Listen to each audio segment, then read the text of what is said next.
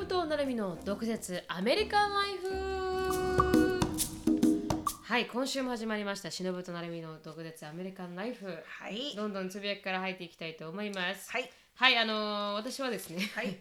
あの車を衝突したっていうあの先週の事件があってから、はい。あの今日本当に今日金曜日ですね、車を見に行くことになりましたと。うん。うん。であのいろいろくあのウェブサイトの方で調べて、でまあいいなって思ってるのはもう売れてしまって、うんうんうんまあ、あの次いいなって思ったのがキアのソウルっていう車だったんですけど、すごくなんかあのダース・ベイダー？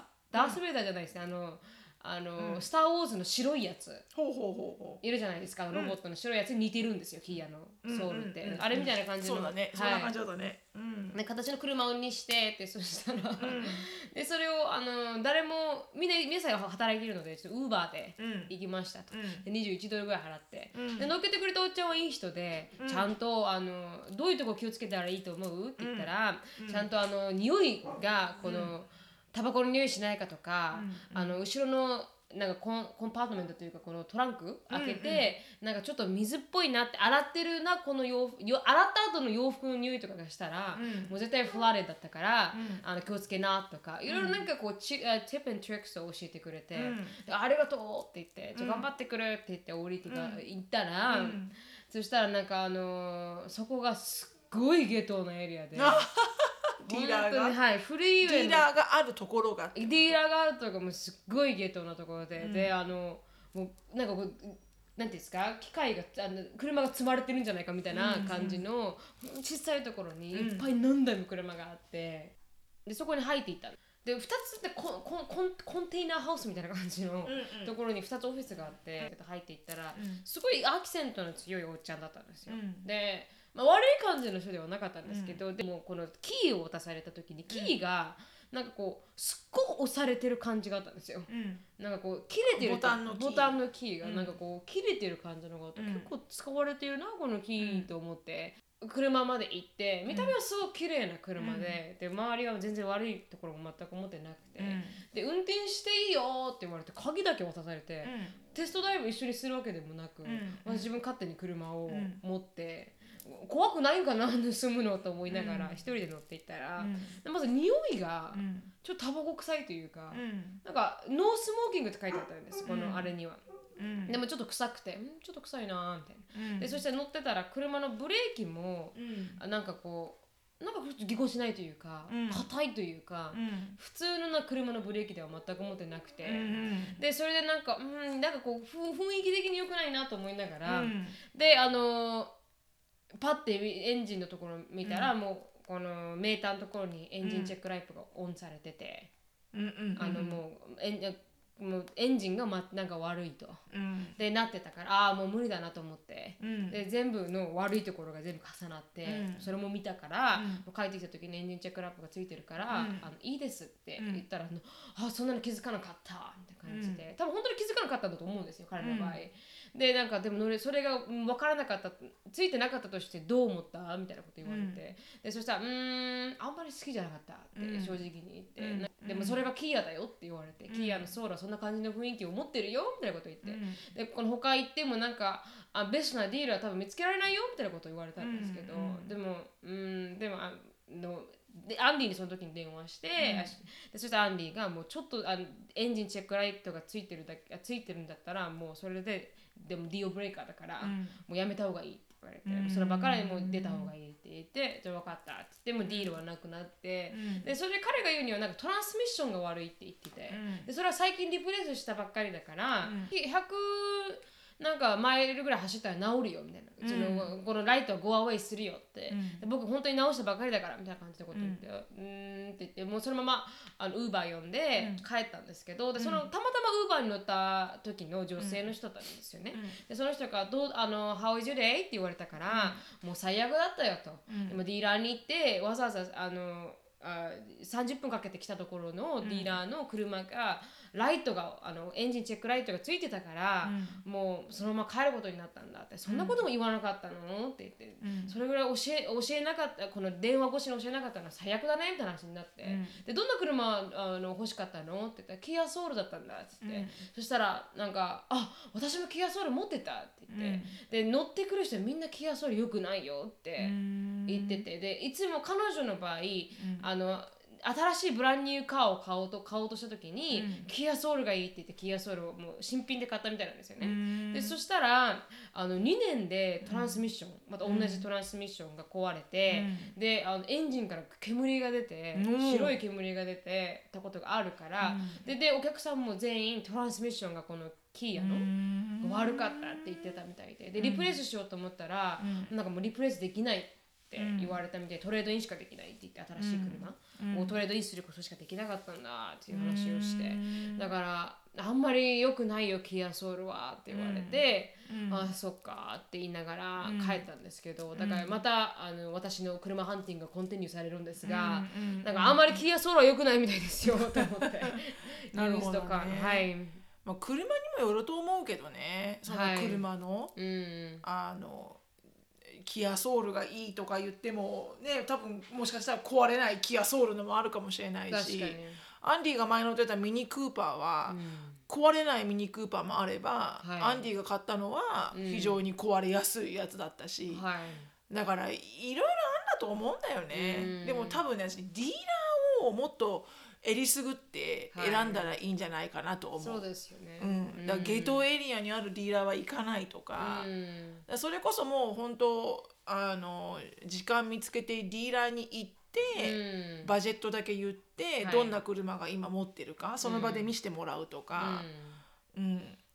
なんかそんな風にだからディーラーがし多分あんししっかりしてると、うんうんなんかそこまで間違えることはないんじゃないかなとは思うけどね。そうですよね。うん私もそう思いました。だって絶対ちゃそこでちゃんとしてれば、うんちゃんとしてない車は多分引き取らないじゃんそこ。そうですよね。確かに確かに。リアライアビリティの問題もありますからね。そうそうそうそうそうそう。だからまあ本当にディーラーにもよるかなって思いました、私もその外から見たらそんなに見えないんですよねそんななんかゲトなところに見えないので、行ってみてあこんなにゲトなのかと思いながら、うんで車もあーって思いながらっていう、多分ある程度大きいとこ見たらいいかもね。もうそのくるその車屋さんのウェブサイトを見た方がいいかもね。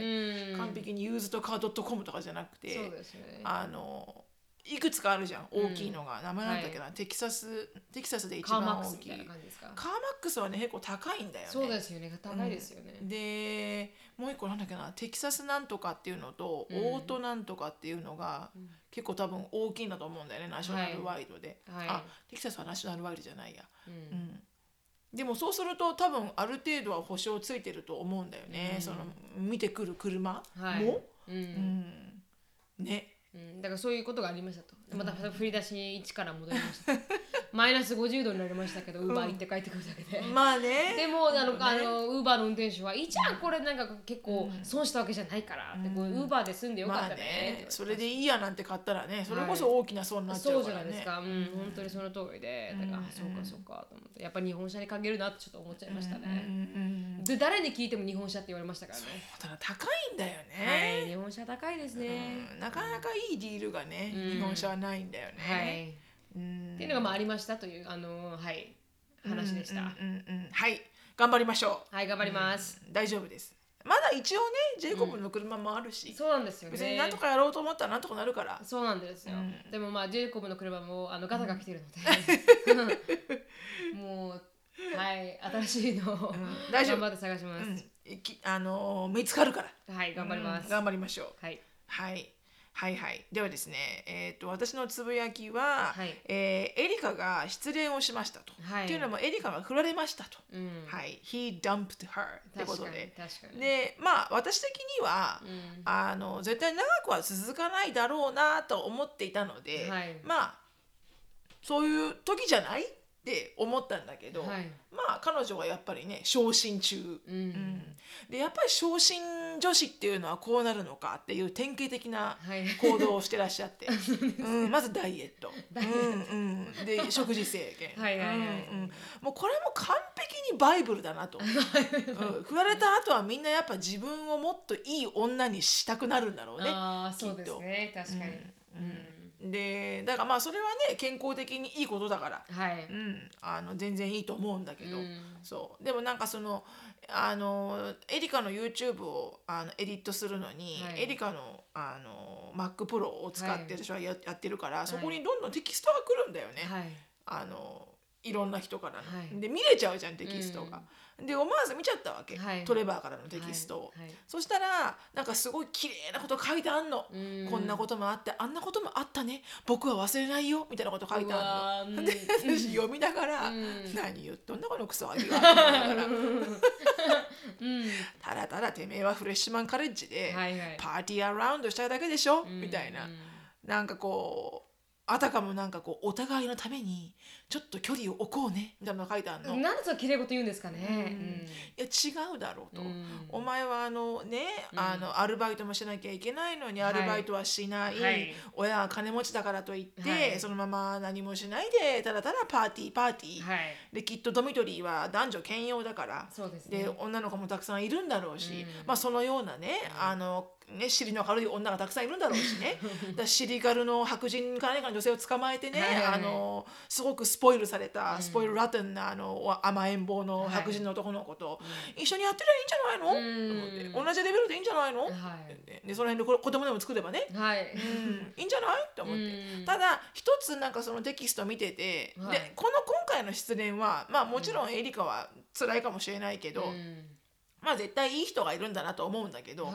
なんかそのエリカがトレバーのいろんな置いてった自分の部屋にあるものとかを全部まとめて持ってたんだよね、トレバーの家に。はい。多分それで持ってきますみたいなうん。テキストを送ってるのよ、そうですトレバーーのお母さんに。はいでちゃんとこうリスペクトフリーにうん。ちゃんとミスなんとかってつけて、うん。こう送ってるんだよね。うん。でそれに対して、うん。あの何のまあ返信がないわけね。そのババアから。ババアから。ね本当に。でなんかそこが唯一私はなんかやっぱみなんかムカッときて、うん。結局そのババア的には、うん。ああよかった別れてみたいなふうに思ってると思うの、うん。きっと、うん。なんか多分誰と付き合っても多分そのババアはそう思うと思うんだけど、はい。でもなんかさうん。なんていうのかなもし私がね、うん。ショーンの母親で、はい。まあ、1年半付き合った、ね、彼女からね、うん。あのミス・シノと。はい。あの辛いけれども、うん。あのこのものを持ってるとうん。ムーブオンできないから、うん。全てあのゲリドオブしようと思うから、はい。そこに置いてっていいですかとかって言われたら、うん。私は、うん。あのまあいいよありがとうと「サンキュー」って言って、うん。で「whatever happen」だけど、うん。あのなんかこう頑張れみたいなさ「うん。good luck」みたいな「うん。everything happen for reason」だからって、うん。なんかちょっとこうなんか一一応は1年半も自分の息子と付き合った彼女なわけじゃん、はい。なんかそこで少し「うん。あありがとう」せめて「サンキュー」ぐらいはうん。あってもいいんじゃないの？このクソビッチと思って私は。本。当にね。なんで一言もないんだよみたいな。なんならてめえそれ取りに取りに来いみたいなこっちに物を。お前の息子ほとんどうちにいたぞみたいなさ。家賃くれぐらいの勢いだよ。確かに。確かに。なんかね。うん。だからなんかそういったところでもね、うんあの離れ離れてよかったんじゃんって思うの。ううんん。だからあのエリカはシングルですと。そうですね そして彼女は今一番ダイエットにあの燃えておりますと。覚えてらっしゃいますね はいでもお父さんから連絡があったみたいですけどねうん、うんそうね。そうですお父さんは唯一ね、うんあとおばあちゃんが良かったんだよね。トレバーのお父さん側のお母さんのおばあちゃんはすごい可愛がってくれてて、はいね、それぐらいだったかな良かったのは。ううん。んうん。だからすごくあのお父さんはいい人だったんですけどね。あのおかんがダメでしたね、やっぱおかんダメだとダメなんですよそのダメでね。すよ、うん。おかんがダメだとやっぱやめた方がいいね。はい、そうあんなしょうもない息子すみません。しょうもない。息子、あのドラッグ使って酒飲んでパーティーしてるのに、うん。あの働けとも言わないおかんですよ、ちょっとダメじゃないですか、うん。まあ働かなくてもまあ生きていけい。んだと思うけどはい。ね。うんうんでもなんか少しちょっと辛いなと思ったのが、うん。なんかさっき話しててエリカと、うん。であの別れましたって言って。でエリ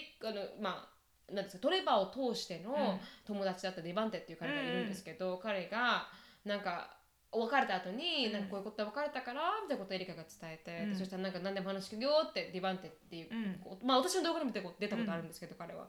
で行った行った後に、なんかあのトレバーからエリカに、うんなん。かディバンテとかからはなんか早く別れるよあんな女とってずっと言われてきたんだとか言って、うん。だからエリカのことの文句を言ってたってことを、うん。エリカは後から気づくんですよ、うん。言われて。なんでトレバーがそんなことを言うそうのなんですよ。そういう言ってるトレバーもふざけてんじゃねえぞお前みたいな、お前がそういうことをうん。まず言わないといけなくて、うん。でそのその友達でエリカ気づく傷つくだけじゃないですか。友自分が友達と思ってた人が、うん早く別れるずっと言ってたんだよみたいなこと言われて、早く別れろよって言ってたのは別にいいと思うのよ、うん。よくないんじゃないってだって喧嘩ばっかしてたし、うん。本当に、うん。で私はエリカもトレバーに対してすごい冷たいた態度を取ってたから、はい。それを知ってるから,、うだからお互い様じゃんって思うの私、はいはい。なんだけど、んうん。でもなんかそのその別れろよなんかあのひどい女とかっていうところは、うん。言言う必要がないと思うけどね。そうなんですよ。言わなければいい話なのになんでわざわざトレバーはうエリカにそれを伝えるのかだからほら甘えちゃんだから。意味がわからなくて。だ全てにおいてやっぱ自分の決断を自分のせいにしたくないんでしょやっぱ要は。あ。そうですかね。そうじゃん。誰かが言ったから。お母さんも言ってる。と出番手も言ってる。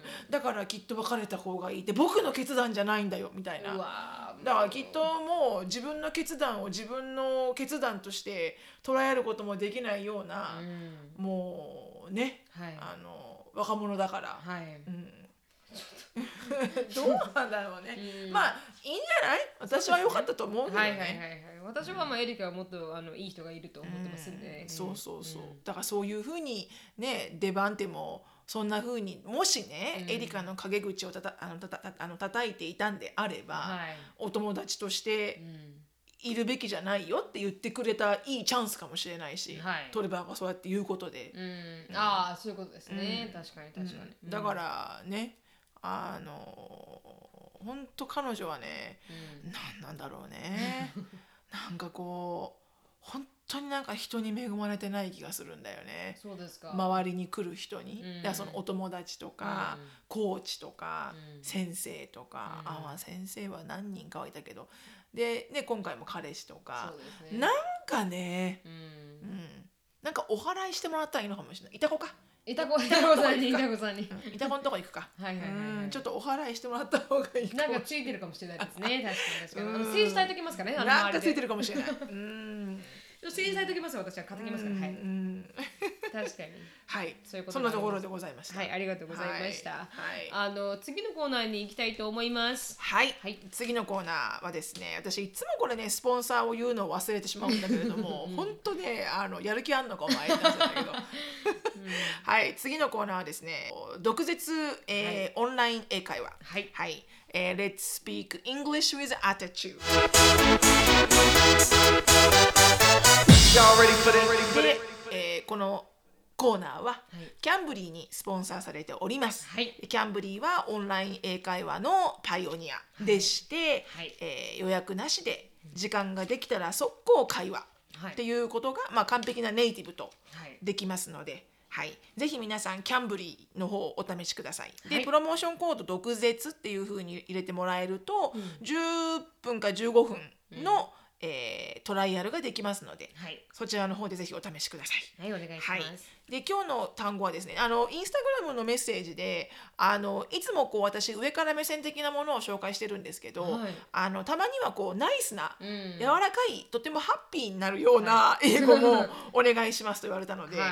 えー一つ、えー Make my day っていうああのイディオムですね、このまま訳すと私の日を作るみたいな意味なんですけど、はい。よくここでは聞きます。うん。であのその使ってる自分にとってうん。何か幸せなことが起きましたっていう時に「It made my day」っていうふうに言います。例えばあの息子が大学に行ってる息子がたまたま里帰りをしてきて、はい。今日会いに来てくれたんだと。うん。でとても嬉しかったわみたいなことを英語で言うと「My son came back from college to see me、うん。It made my day」うんっていう。とても嬉しかったと、は今日一日それが一番なんだろうそれによってとても幸せになれたと、はい。今日一日が、うん。っていうふうに使います。うん。で反対になんかあの悪い意味でも使える時もあって、はいはい。例えばこうあの make my day try to fight me みたいなことでも使えるので、うん。例えばあの I'll punch you until you pass out.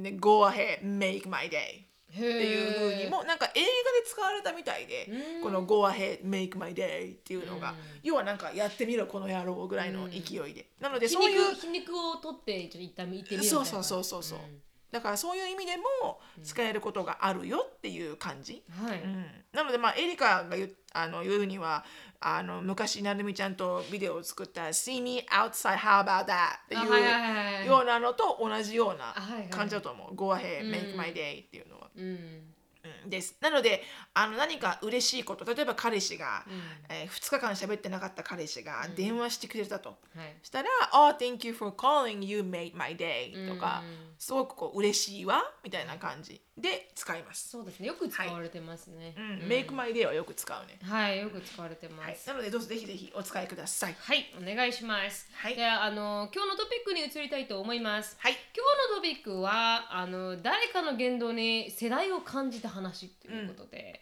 あのネバーまとめて、なんかこうジェネレーションギャップといいますか、うん。なんかこう話してて、うん。あもうこれは通じないのかとか、うんうんうんあのうん。あるんじゃないかなと思いまして、うんうんうんでしのさんは一応昭和生まれ、そうだで私はあの平成なので、うんあのギリギリだけどね。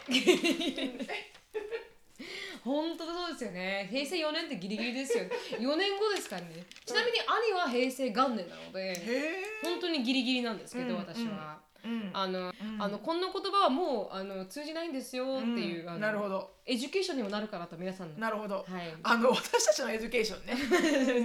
皆さんにもねついでに education になるかなって思いまして、ちょっと読んでいきたいと思います。うん。あの一番ジェネレーションギャップを感じるのは、うん。やっぱりあの仕事面が多いみたいで。であの某経営者のお客さんのツイツイートですよ、うん。ツイートで、うん。あー大卒でざっくり2010年卒くらいからもう違う人種になってきたと、あメッシ方向しないというか若者は個人としてどう思うかで動くようになってきていると、うん。良い悪いではなく休みを増やしてプライベートを束縛せず、うん。給料を上げることで優秀な子に勝手に頑張ってもらうことにしているとか、うん。まあこのギャップを感じている人が多いみたいで,、うん。でこの平成生まれの人からも感じるみたいでうん。でこの平成生まれの人が昭和の人に対して、うん。なんかストイックで熱心だな昭和に生まれた人はとか、うん。何が何でも仕事は続けろと言われるとか、昭和生まれの中には栄養ドリンクリゲインの CM を覚えている人はいるのでは？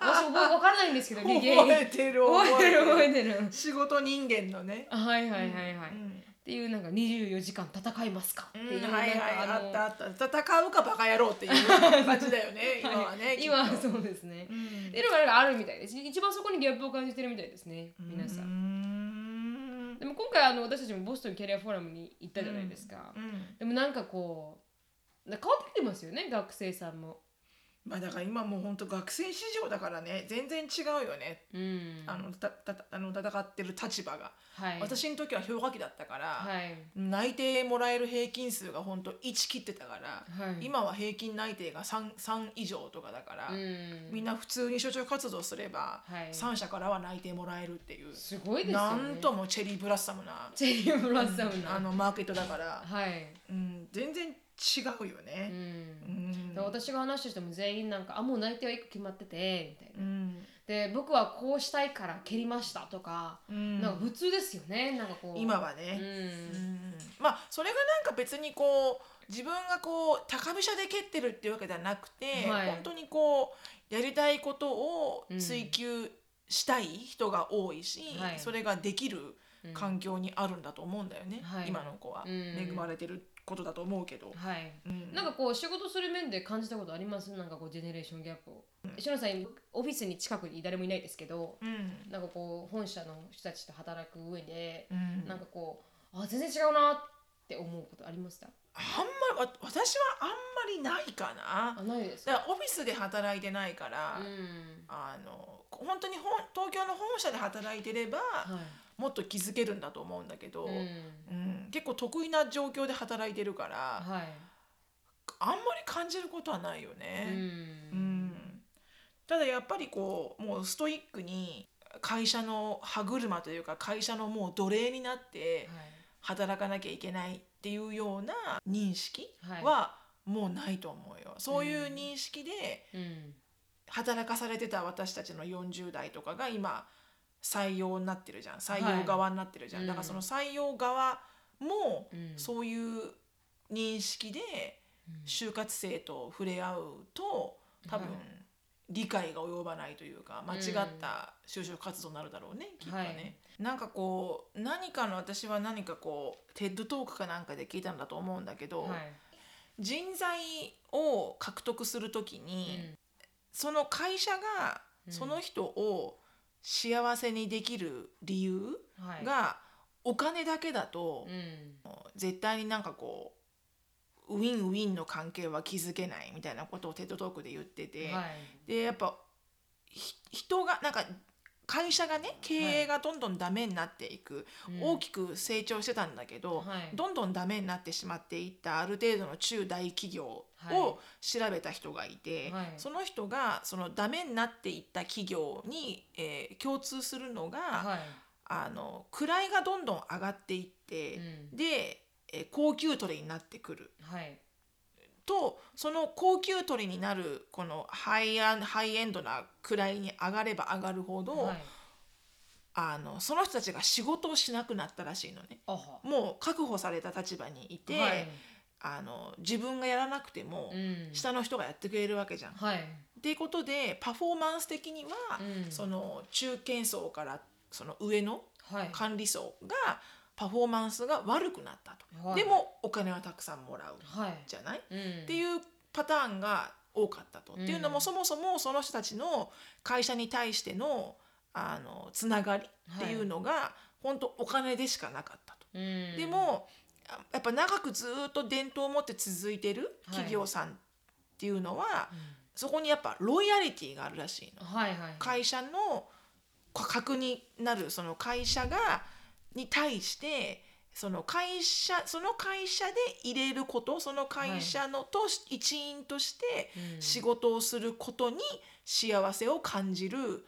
ロイヤリティがある人たちは、はい。お金が高かろうが低かろうが、うん。位が上がろうが上がらなかろうが、はい。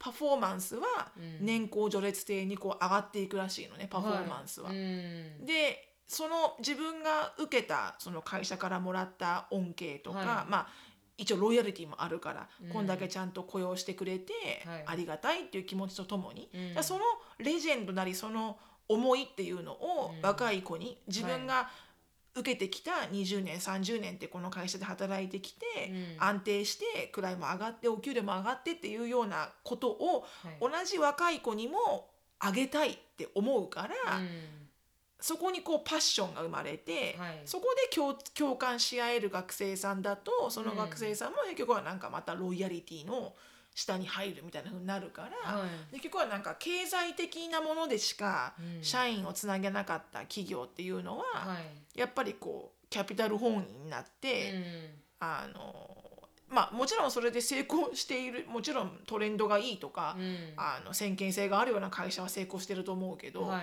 やっぱ競争が激しいところで、うん。ロイヤリティがある会社とロイヤリティがない会社ではやっぱない会社はどんどんやっぱりこう失敗していく傾向にあったらしいんだよね。うん。うん、だからあのお金だけでうん。あの会社を選ぶのはうん。間違ってますよっていうこと。はい そうですね、うん。本当にそのでもちょっとジェネレーションギャップの話題から離れてますけど。いや全然全然。私があのドアトゥドアセールスやってる時もホーム販売やってる時もそんなって言われました、うん。なんかこの結構ドアトゥドアセールスで精神的に来るうん仕事じゃないですか、毎回毎回罵倒されるので、うそしたらこのやっぱお金人間が残る理由っていうのが会社に、うん。お金と、うん。あのリレーションシップと、うん。グロースが関わってくるって言って、うん。そこで2つが揃えば、うん。まだあのいることができるみたいなんですよね、まあ、リレーションシップがすごく良くてお金がももらえる、うん。だったらいるんですけど、もしお金がもらえなかった場合リレーションシップとグロースが2つない限り、うん。1つに偏ってしまうとすぐ辞めるうんで、うん。だから結局のところ私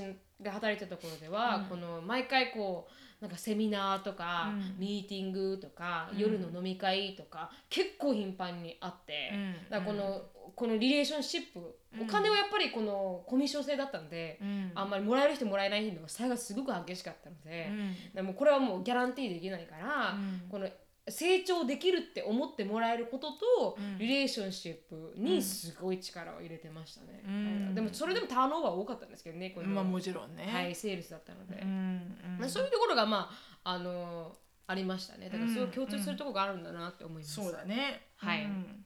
じゃあ次いきますか、うん。次はですねあの全くもって違いまして、うん。この圧縮ファイルをうん。開くことを、うん。あの回答するっていううん。あの世代は、うん。あのおっさんだっていう。言いますか？私回答するだわ。完璧に回答あするだわ。回答するって言いますか、うん。あそうえなんです。アンジップとか言うの？アンジップとか言わないですか？開けるとかじゃないですか？今の子はなんて言うの？開くって言うんですかね？圧縮圧縮ファイルを。はい。おお回答する時代だわ私。あそうですか、うん。ちなみになんかあのービデオ、うん。黒電話、ん。ポケベル、写メ、メアド交換などは、今は何それと言われるそうです。何それなんだ？はい。メアド交換とかありましたよね、あった。メアドこ言わないの？じゃあメールアドレスのことはメアドって言わないの？えメールアドレス使わない世代なになってるみたいで LINE ことそかスナップチャットとか、はいその通りですね。LINE とかそっか。メールを使わないのか、はい。あんまり。はい。なるだからメアドという概念が多分今の世代にはないみたいです。ほどないんだ、はい。すごいね、はい、写メとかもないみたいです。えそれもないの？ないみたいです。言葉のチョイスとかもちょっとあの昭和感がじゃあなんて言うんだろう。あのセルフィーとか言うんじゃないですか？あ え写メってさセルフィーのイメージじゃないよね、写メって写真がついたメールだよ、あ、写真がついたメールを写メって言うんですか？写メ送っていい？っていうのは写メで送るねっていうと、はい。でも要は写真をうん。テキストか何かメールで送るねっていう意味だと思うよ私、本当ですか？うん。セルフィーのことではないと思う多分。へ昔は昔はあのまだ携帯電話が出始めて写写真を送れるような時代になったばっかの時は、ーはい。写真を送ることに対して、うん。オプショナルでプランに入らなきゃいけなかったのよ。だからうん留守電が200円みたいな感じで、はあはあ、留守電が200円留守電も昔は、うん。あの有料サービスだったの。留守電は有料で払わなきゃいけなくて。え留守電を残すことが有料。そう留守電機能をつけることがそれと同じで、うん。写真をメールで送ることもはい。オプショナルだったの。あ、でもデータプランとかありましたよね。データプランその時多分その時は本当写真送信プランとか写写メプランとかそんな感じ。はいはいはい。だから、うん。写メ送れるっていうような会話が出るわけよ。ああ、そういうことなんですね。そのプランに入ってる電話？みたいな。ああ、そういうあこと。私送れないの？みたいな。あへえ面白いですね、うん。それはインクルードされてアンリミテッドプランとかじゃなかったんですね違う違う。全部オプショナルだった。へえ、でちなみに録画している映画や番組番組を見ているときに巻き戻すということも、うん。あの古いそうです。なんで巻き戻すって言うじゃん 普通に。なんて言うの？巻かないんじゃないですか今のあれは。カセットテープで録音してないから。VCR で録音してないじゃないですか、うん。でも巻き戻すっていう言葉でじゃない？リワインドでしょ？はい。ちょっと巻き戻してって言わないのかな？なんか言わないみたいですよ戻してとか言うのかな？多分巻きを戻さないんじゃないですか、でそれをなんて言うのかが知りたいよね今の子うん。が、書いてなかった、ん。はい。まあ、もちろんね巻かないだろうし、うん。うんね。昔ね、リコが23歳の時は一生懸命ビデオね VHR のビデオを もう一回見せてくれもう一回見せてくれちょっと待ってね今巻き戻してる。だから巻き戻してる。からちょっと待ってて。って言って5分ぐらいずっとウィーンって。あれ戻しますよね。何回も。これ早くなね。高速でね戻るのもあるけど、はいはいはいはい。長いんだよなこの巻き戻しが。みたいな。だから DVD とかは本当画期的だったよね。すすぐ巻き戻るし、うん。前まで。あそうですね。確かに確かに、でちなみにあの宇多田ヒカルの歌を知らない、宇多田ヒカルはもうもはや懐メロ。ダパンプの知ってる全でしょ。知ってるでしょ。いや私あれは知ってますたかが2000年とかでしょ、はい。early early 2000まだですよ今19歳だよ。は2000 2000あーそうかそうか。2019でしょ。あそうエリカの時代ってことですよね。まあでもエリカが知ってるかさ知らない。まあ懐メロか。はい、懐メロ。そっかはい。宇多田ヒカルのオートマチックあるじゃないですか。 It's automatic って言ってたのが、1998年の歌だったやんですばいよね。ほんとやばいな、はい。あれは衝撃的だったけどねあ、そうですよね。宇多田ヒカルのあの歌のその組み合わせっぷりとか。はい、英語を入れて歌を作るところがですね、そうそうそう。うん。衝撃的だったけどね、はい。すごいな。私は夏メロっていうともうもう何ですか？もう郷ひろみとかそんな感じ。それは夏メロね。郷ひろみとか西城秀樹とかそんな辺その辺西城秀樹でどのその辺がえヤングマンの人だよ。西城秀樹。だってうん。てててててててそうそうそうああそうなんだ平成生まれはセーターをニットというらしく、そのセーターで可愛いねと言ったらニットですよねって言われるそうですあなるほど新しい今の子がニットって言うんだはいなんかあったの私最近言ったのでなんかジェネレーションギャップ感じました、清水って言ったの私あ清水言います私い言うのおかしいよなるみちゃんいやいや言うのおかしいってやいや沖縄の方言かもしれない清水中から着るのですよね、そうあのね。要は女の子の、うん。なんつうの？キャキャミソールみたいなもの、だよね、はいそうですよね、清水って言ったらすごい笑われたことがあったけどでもなんか、あのボストンキャリアフォーラムで私があの久々にロングのスカートを履いてて、ニットの、それをちょっと横にこうやって回してた。からしのさんが「腹巻き回してるみたいだね」とか言って。それと私ジェネレーションギャップを感じましたね。腹巻き、はい。まあ、腹巻きって言わないか、まあ、腹巻きやる子もいないかもね、多分いないんじゃないですかね、かといって私も腹巻きやったことないけどあんまり、はいそうですよね、うん。戻りますけど、なんかこのアプローチ、恋愛のスタイルにもジェネレーションギャップがあるみたいで、昭和生まれとこう平成生まれとほで恋愛のイメージがちょっと違う異なってくるとで昭和生まれは手紙や電話そうだね。直接会って話をするそうだね、あのれあ連絡先を入手するドキドキ感があると、うん。平成生まれは LINE や SNS で連絡を取り合うと、うん。連絡先も SNS から聞けるので、うん。そこら辺になんかこうドキドキ感がないみたいです、うーんでも言ってますよねエリカがね。スナップチャットこうスナップチャットを交換したみたいなこと言ってましたよね。なんだっけ？彼女の中ではスナップチャットがうん、いなんかこうプライベートなんでしょ？多分あれは。はいそうですね、多分。インスタとかは全部公開してるけど、はい。スナップチャットはプライベートだから、はい。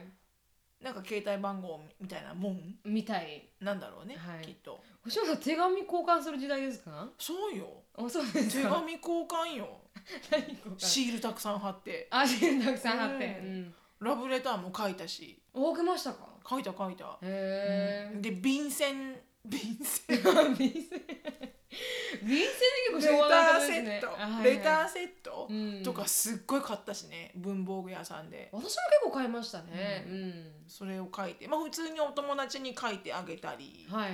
うん、なんかて確かに手紙を書くっていうことは多かったよね、うん、うん。それこそペンパルとかもいたし。あペンパルいましたよ。私もいましたもん、うん、海外の人じゃなかったでしょそうペンパル。そうですよね、うん。うん。いたし、ペンパルなうん、出会いもありましたね。送ってたな、うん。なんか一生懸命英語で書いて、はうん、い面白いですね、ね。えうん、そんな時代があったっていうねもう書かないもんね、書かないですね、じまず文字で書かないですよね、うん。うん。そうそうそうアメリカも特にもう全部あの打つのパソコンじゃないですか、日本はまだなんか教授がこうやってペンで書かせるみそうなんだよたいですけどね、書いたな。もうなんかあの黒くなるぐらいね、そう。ここ黒くなってたしね、うん。うん、うんなんかで見て私もああと思ったのが、はい今ほらすごく SNS とかやっぱもうデジタルな世界じゃない、はい。でやっぱ人と人との素朴なこう顔を合わせて、はい。目を見てうん。話すっていうのがないから、はい。なんかそれのなんだっけなハーバードだかスタンフォードだかなんかどのどっかの心理学者の人がテストをしたんだよね。はい。そしたらあそれは現在のテストじゃない？昔のテストなのかな、はい。なんか先生役の人はい。と生徒役の人、うん。あれ？かな？でうん。あって、えー生徒役がうん。科学者なの。はい。で科学者の人が、まあ、生徒役ってボランティアになりすましてはい。いるんだけど、うん。先生役の人は完璧にボランティアでランダムにピックアップした人なの。うん。で同じ教室で何かこう質問とかあのやらせなきゃいけない項目がちゃんともう決まってて、はい。でそれをなかなかやってくれない、うん。ないしは命令に従ってくれないはい。時に先生の方には、うん。エレクトリックショックが生徒に与えられるレバーが1から10まであって、はいはい。で要はその生徒役の人はほらやらせで科学者だから、はい。その人はこうあえて、うん。こう聞かないようなことをするのよね。はいあのそれで先生のリアクションを見るみたいな。はい。で同じ面と向かってうん。1対1でそういう、あのケースをやってる時はい。と電話越しにやってる時の結果が、はい。あのエクストリームレベルまで行くとうん。電話越し違う、はい。面と向かってる人はうん。ちょっとやっぱりあのエレクトリックショックのレバーを上げるんだけど、うん。そのあの生徒役はい。のやらせの科学者がね、うん。もちろんないよエレクトリックショックは。でも、はい痛がるようなふりをするわけ。あはいはいはいはい。うん。そうすると必ず100%その先生役の人は「うん。あごめんなさい」って言って戻すのね。うん。でも電話越しでやったケースは、はあの1対1で面とでやったケースよりもうん全然エクストリームレベルに行って、い。はいあのこうもう本当9とかのレベルまで回す人もいたと。うん。でなんだから要はなんかそれでこうレッスンランしたのが、うん。人は目の前にいてその人が痛がってる、うん。苦しんでる、うん。悲しんでるっていうと、それ以上ややることはやっぱ五感でできないんだと。はい。でもその人が見えないとうん。できると。うん。だから今サイバーブーリーもそうかもしれないけど、ね。結局は、うん。あの分からなくなっちゃったんだろうね、うん。その人がどこまで痛い悲しんでるかとか、うん。あの辛い思いを自分が与えてるかっていうのが、はこう面と向かってのコミュニケーションがほとんどなくなってるから、はい。すごいことも言えるし、うん。そういうこともできるし、要はその目の前にそれを受けて悲しんでる人が見えないから、はいなっちゃうんだろうね。うん。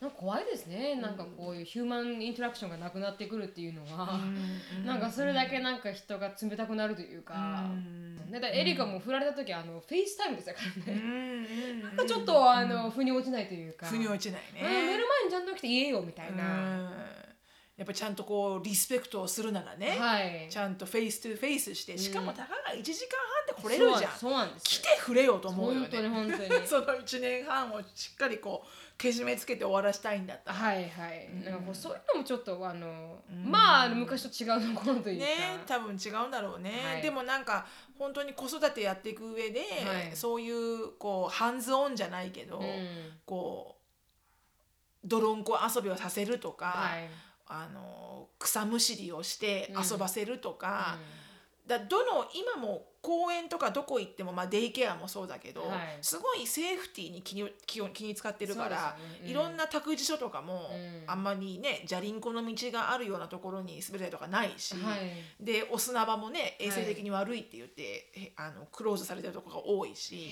だから本当にこう、うん。子供がうん。子供らしく、うん。ナチュラルに入れない環境らしいのね今。はい。だからこそ、うん。すごくこう自然に触れ合わせて遊ばせるっていうのが、うん。本当にこう親が頑張らないと、うん。その環境を上げられないみたいで。えでも子供ってそういう環境で育たないと、うん。やっぱり挑戦心とか冒険心とか、はあの人間のコアなこうん。う強い部分っていうのが鍛えられないんだって、いはい。刺激を受けなくて。うん、そうですよね。でもそういう環境を親は一生懸命こうもう与えるように頑張んなきゃいけないうん、うん、ところに来てるから、へえうんなんか大変だよね。なんか半分人間半分ロボットみたいなさ、ね。感じなんじゃない？今うん。のちっちゃい子たち子供たちは。気をつけないと。確かにララップトップとか iPad とか楽しみみたいなのを探してますからね、うん。そうそうそうそうそう。でもなんかこうそう考えるとなんかアッシュリーはもう本当すごいですね。素晴らしいですね。だから外行ってあの、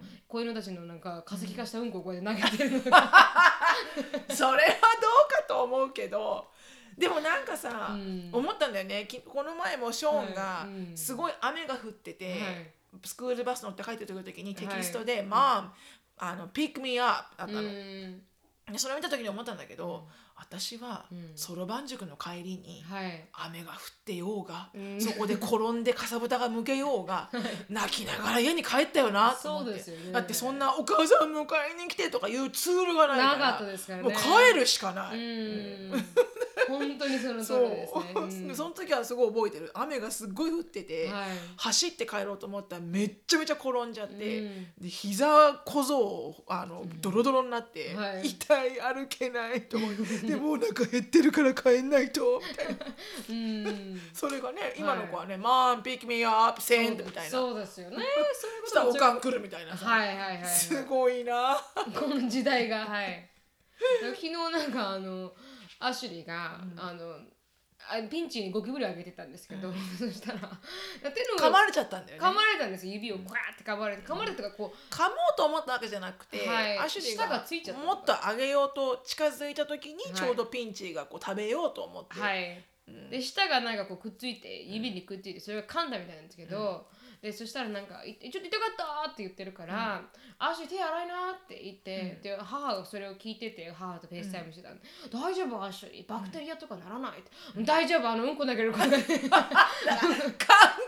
ないから。うんこは普通の手で投げてるけど噛まれたら open wounds でしょ？そこに何か入ったら確かに彼女も多分何かには感染するかそうそうもしれない。そうそう。だからすごくあのバクテリアに強いからあのお腹も一人壊さなかったですよ、ね。私と彼女は。だから、確かにね。でお母さんが私もうんこちっちゃい頃投げてたのかなって言って。だからバクテリアに強いのかなって。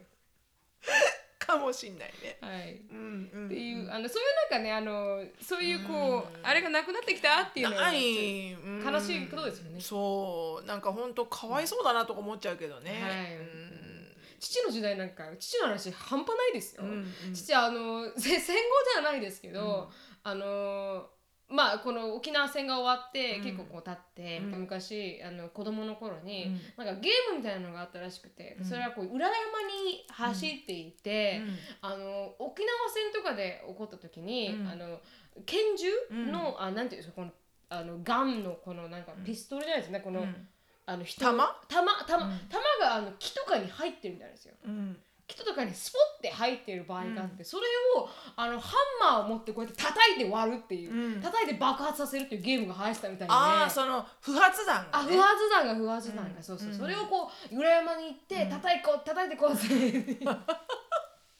っていう時代を生きてきた人あのへどちらかというともう今からしたら野蛮人の方ーの時代をうん。野蛮人っていうかまあ、うん、そういう時代だったんだろそうういうね。時代だっただから今のと考え考えられないじゃないですかそんな不発弾をこうやって叩いて割るみたいな。だからそういう時代を生きてきた人人でしたね、父は。うんうんよかったなとも思うけどね。はい、面白いですよね。うんそれで親指なくなった友達いるらしいですよ。えその爆弾あの爆発しちゃって？はい、うお すごい時代もあったよなって思いますよね。ねえ。まあ、というというのがあのあれあれでした。うん。あのジェネレーションギャップについてでした。はい。で、あのクイックリにあの質問に行きたいと思います。はい。はい、ズバッと切れて忍となるみの毒毒舌質問コーナー。はい。はい、なるみさん、しのぶさん、お疲れ様です。あ全63回、毎回2回以上は通勤中に聞いているので、人生の約1週間をこのポッドキャストに費やしているくらい、楽しく配信させておりま んなに費やす。したら、はいあのもったいないですから。はい、で私は現在アメリカ人のミリタリーの夫と子供と海外で暮らしております私たちはミリタリー家族なので数年に一度は違う国に引っ越さなくてはいけないあーノマドライフですまた夫は仕事上3分の1は世界中に出張に行っていき別々に暮らしております、その中最近毎日仲良くしていた親友のような職場の男友達が別の国に移動になりそれと同時に私の夫は1ヶ月間仕事の都合で海外に行きました、そして1ヶ月後出張から帰ってくると四六時中テキストをしている友達ができました。そしてなんとその新しい親友は女の子でした。うん。かっこかわいい。うん何でもその子とは1ヶ月間で出会い同じ不倫先で友達になったと言います、女の子には婚約者もいるそうですが現在その婚約者も海外にいて1年いないそうです、最初私自身親友の一人は男の子ですしアメリカ人は男女問わず仲いいしな職場の友達なのでテキストくらいするかと思っていましたが、だんだん2人で出かけたり女の子側が興味のなさそうな車の修理についてきたり、私が仕事に行っている間に家に来て手料理を振る舞い始めました。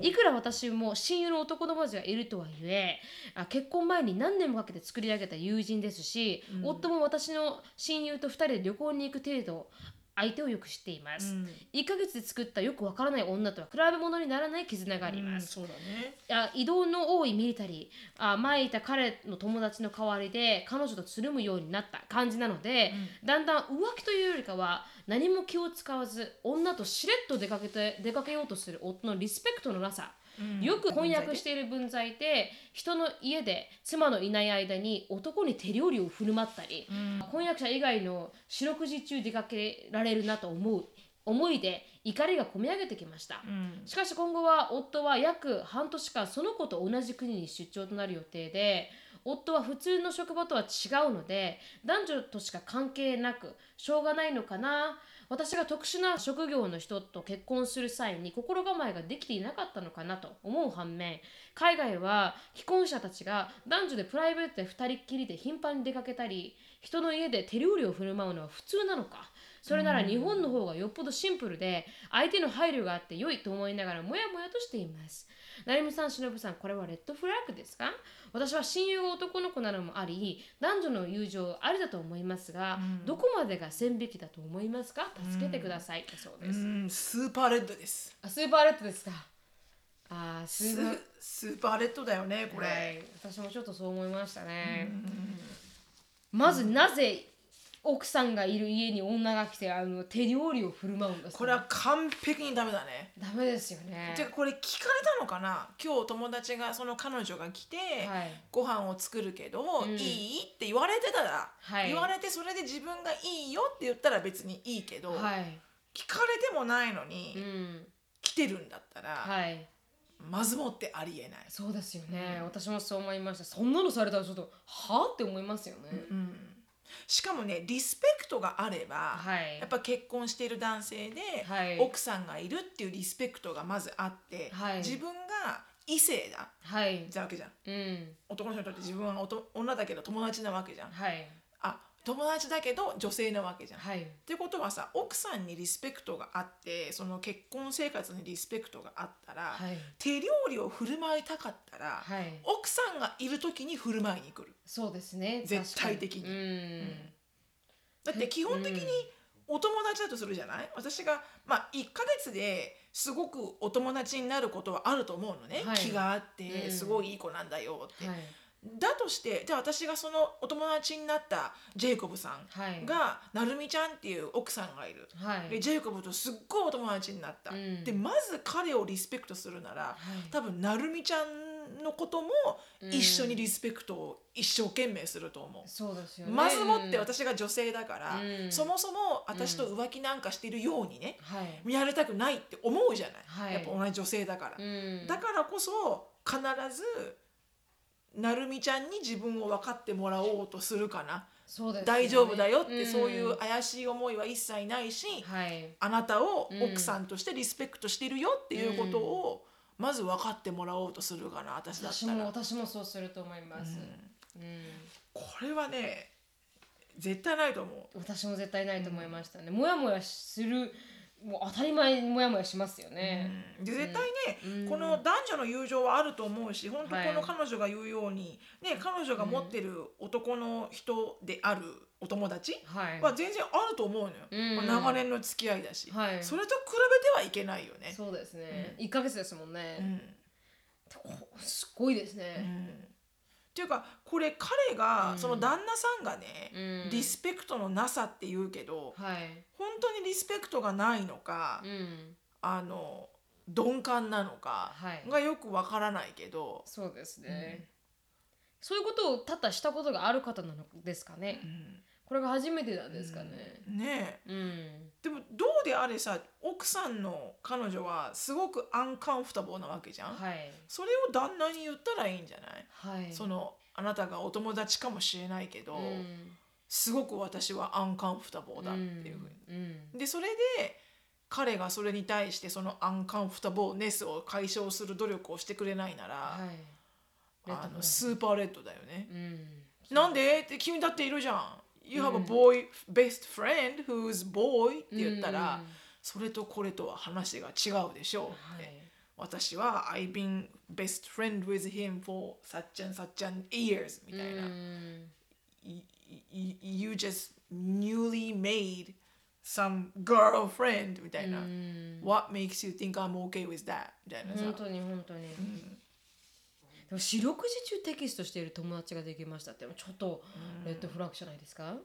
これはねどう考えてもレッドだようね。ん。で海外は既婚者の男女がプライベートで2人っきりで頻繁に出かけたり、っうん。ていうのが普通なのかってあるけどこれね海外の方が普通じゃないと普思う通じゃないです、ね。ある意味日本の方がうんやってる人多いと思うはい。多分海外の方が私は反対に日本人で、そういうシチュエーションにあったことがある、私は大丈夫かなと思ってたけど、うん。うんそれもすごい簡単なあのシチュエーションで、はい。本当にショーンのバスケボールの,、うんあのエンド・オブ・ザ・パーティーがあって、はいエンド・オブ・ザ・シーズン・パーティーがあって、うんその時たまたまいる奥さんがはい私と 2, 人人しかいなくて、はいあので他がみんなそのメンバーの子たちのパパだったの。はい。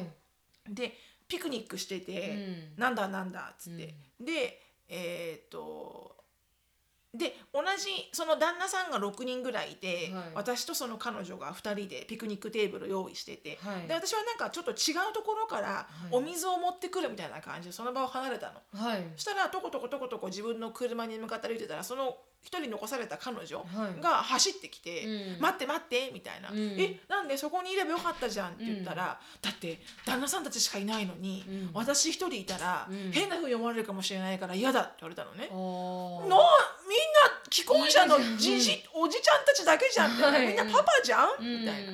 でもやっぱりその彼女は、うん。そのリスペクトとして、はい。既婚者の女性の私が、うん。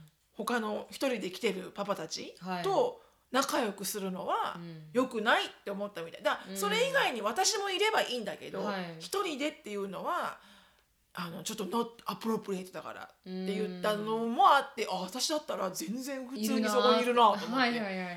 うん、そうですよ、ね。多分こっちの方が、うん。そのリスペクトっていうのは強いと思う。はい。うん。私もなんかお同じクラスになんかこのまあ結構ずっと取ってる教科が多い男の人がいて、であの彼がヨガに最近行くようになったんだって言われて、でそしたらなんかあの君もあのボーイフレンドと一緒に来たらいいよって言って。それはいいと思う。そうなんそんな感じのことを言われるんです。だから多分それをリスペクトがあっての、そうそう一緒に来たらいいよ面白いよみたいないと思う。だからそういうのが本当に海外では結構普通じゃないですか、うん。一緒に来たらどうですか、うん。自分もいますけどみたいな交流深めましょうね、うん。みんなでみたいな、うんだからこう、旦那さんが奥さんを連れていくケースが多かったりとか、なんかありますよ。ジェイコブも私を連れていくケースが多かったりとか、君も来たらいいよ友達と会うから、みたいな、うん。二人っきりでこう会うとかはちょっとあの、特に、はい、家でご飯作られると、それはね本当にねあの、うんアンビリーバブリールールだね、はい。すごくディスリスペクトですね。本当に女性のここは私の家ですよっていう、はい、うん。うん。この女性も何を考えてるんだろうかっていう、うん。だすっごいどっちかだよね。めっちゃ、うん。このあの何ですかシレナガールさんが、はい。い、い人ではい。すごく。うん。舐められてしまっているか、はいもしくは本当に純粋に友達同士で、うん。ただそのバウンドリーの仕方を分かってないだけがはい。どっちかだと思うけどう、ん。でもどうであれ、うん。ね話すべきこの彼女はとってもアンカンフタボーなわけだから、はい。あのはっきりとはい。あの言ったらいいんじゃない、そうですね。はっきりと、うん。うん私だったら多分2人でうん。手料理作っている時一人で手料理作ってきてくれて、はい。ご飯食べてる時に、うん。2人揃ってるシチュエーションでうん。言ったらいいんじゃない？ちょっといい？って言って、うん。あの This makes me I am uncomfortable. very very uncomfortable あー with this whole situation. What do you think? って言った時に、はい。その旦那さんはい。が奥さんじゃなくて、うん。その新しく来た女の友達はい。の方をかばうような発言をしたら、はい。もうスーパーもう もうそっからもう私はリング投げますね。あリングなんかふざけてんじゃねえよふと。はざけてね。だったらそいつと結婚してくれと。いはい。